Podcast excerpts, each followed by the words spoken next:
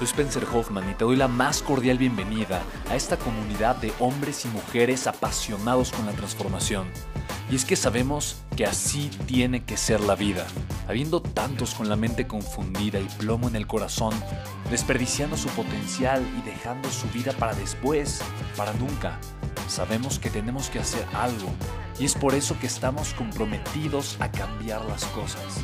No somos uno más del montón y pasamos desapercibidos. No le hacemos caso al miedo ni huimos del dolor de pagar el precio. Y sobre todo, no cargamos con el pasado ni con el arrepentimiento porque vivimos en el presente. Creemos en la grandeza y la creamos. Creemos en quienes lideran con su inteligencia y su pasión y en quienes construyen un imperio con su potencial a pesar de venir de la nada. Aquellos que podemos llamar imprescindibles porque sabemos que ser uno de ellos es cambiar al mundo y dedicar la única vida que tenemos a construir un legado. Bienvenido a tu podcast, Una vida, un legado.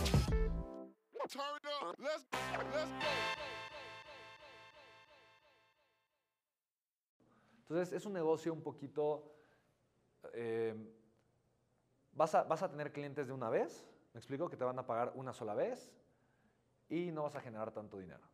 Sin embargo, si tú comunicas un valor particular y la gente te sigue y te ubica, no por las fotos sexys que posteaste, pero porque la gente recibe un valor de ti y aprende y lo que aprende de ti le mejora su vida de alguna forma muy particular, entonces esas personas van a querer comprarte un programa, un producto, un servicio, un curso y más adelante se van a convertir en tus clientes y van a querer tener una relación contigo por el resto de tu vida.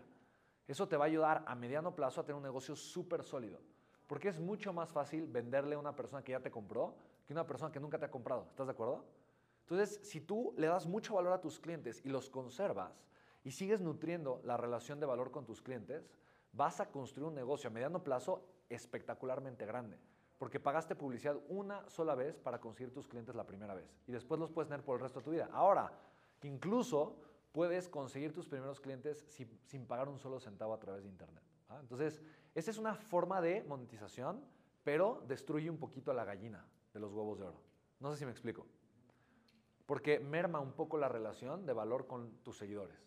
El seguidor dice, ah, pues sí, solamente, o sea, no es que me quiera agregar valor, solo quiere muchos seguidores para ¿no? que las marcas le paguen. ¿Sí me explico? Sí, correcto. Necesitas, necesitas millones de seguidores para poquito dinero. O sea, no es la mejor estrategia para ganar dinero a través de Internet. Mi primer negocio fue una pizzería y la abrí con mis ahorros a los 18 años. Ese fue mi primer negocio. Me fue mal. La puse con mi hermano. Sí, sí, totalmente. La puse con mi hermano y arrancó bien hasta que se involucró mi cuñada. Ya te has de imaginar.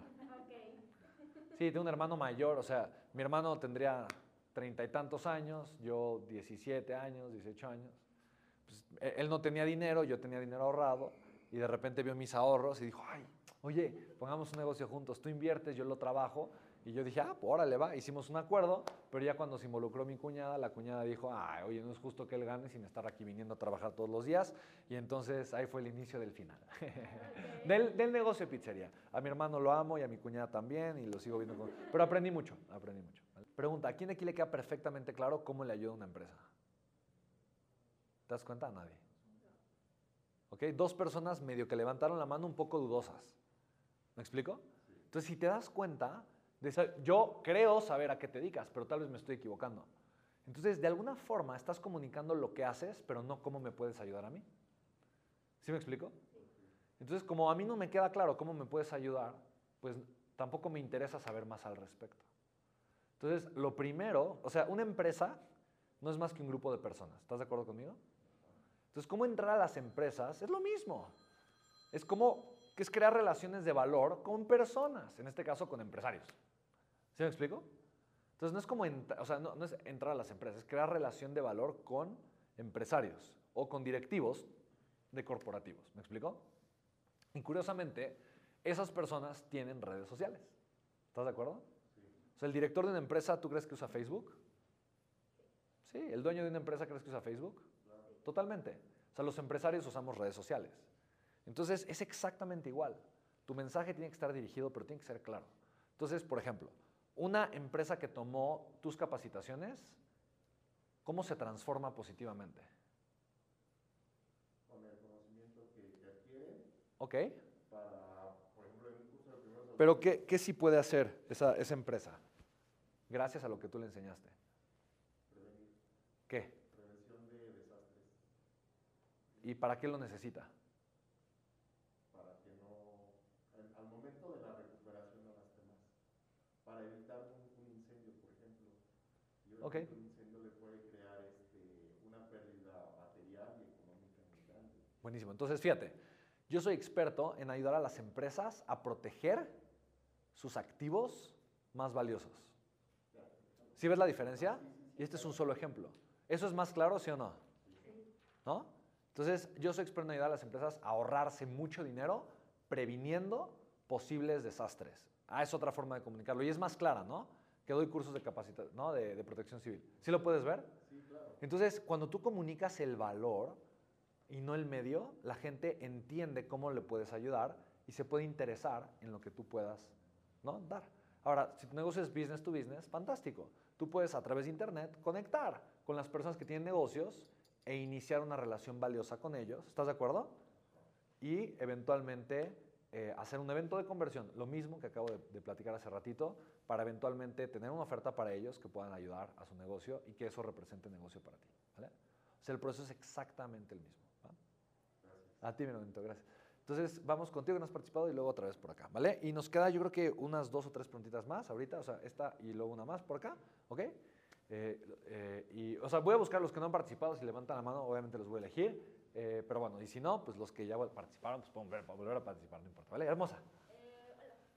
¿Qué potencial le ves al network marketing? Muchísimo siempre. O sea, a final de cuentas, el network marketing no es como una moda. O sea, ya es una tendencia que pues, obviamente tiene muchísimos años existiendo. Y, y está probado que siempre un porcentaje de la población va a hacer network marketing, ¿no? Siempre. Y siempre es el mismo porcentaje de la población. En pocas palabras, creo que es el 5%, ¿no? De la gente siempre va a hacer network marketing, ¿no? Y es una de cada 20 personas lo va a hacer. Entonces, a final de cuentas, eh, la, la población mundial crece, gente nace, gente se muere. O sea, eh, como industria es una industria eh, fantástica, hermosa. Yo no hago redes de mercadeo. Eh, a los 17, 18 años hice un par de años redes de mercadeo y me gustó mucho porque aprendí muchísimo. O sea, aprendí mucho acerca de liderazgo, de temas de desarrollo humano, acerca de educación financiera. O sea, me, me gustó mucho. Fue una industria muy bonita. Eh, y, y bien, o sea, opino que es una gran industria para las personas. eh, no, o sea, no todas las personas tienen el tipo de personalidad o de, o de perfil para hacer una red de mercadeo, pero la gente que lo tiene puede crecer mucho y ayudar a muchas personas con ello. ¿vale? Eh, en cuanto a mi familia y en cuanto a cualquier otra relación, yo entiendo que la relación no se trata de mí, se trata de la otra persona. Entonces, la pregunta que siempre me hago es cómo puedo servir a la otra persona. O sea, me salgo del yo. Porque si yo quiero una relación que me sirva a mí, entonces fue el inicio del final. ¿Me explico? Las relaciones no son para yo servirme de ellas, pero para yo buscar servir. ¿Hace sentido? Entonces, si mi enfoque en la relación está en la otra persona, siempre voy a tener relaciones exitosas. Porque estoy pensando cómo puedo ayudar a que la otra persona esté feliz